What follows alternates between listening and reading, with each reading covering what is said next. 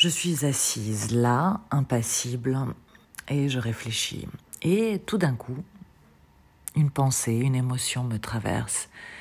Et là, un sourire vient orner mon visage. Et ce sourire est étrange, non? C'est étrange l'idée du sourire, le sourire en lui-même, de penser à quelque chose, de savoir qu'il y a une émotion, une pensée, quelque chose qui nous traverse et qui nous fait sourire.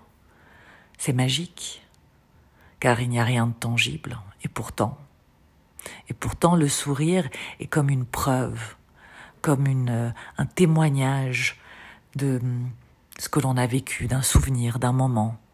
Le sourire, c'est comme une empreinte une empreinte, une trace qui est laissée, une trace qui est laissée par la vie. C'est ça le sourire.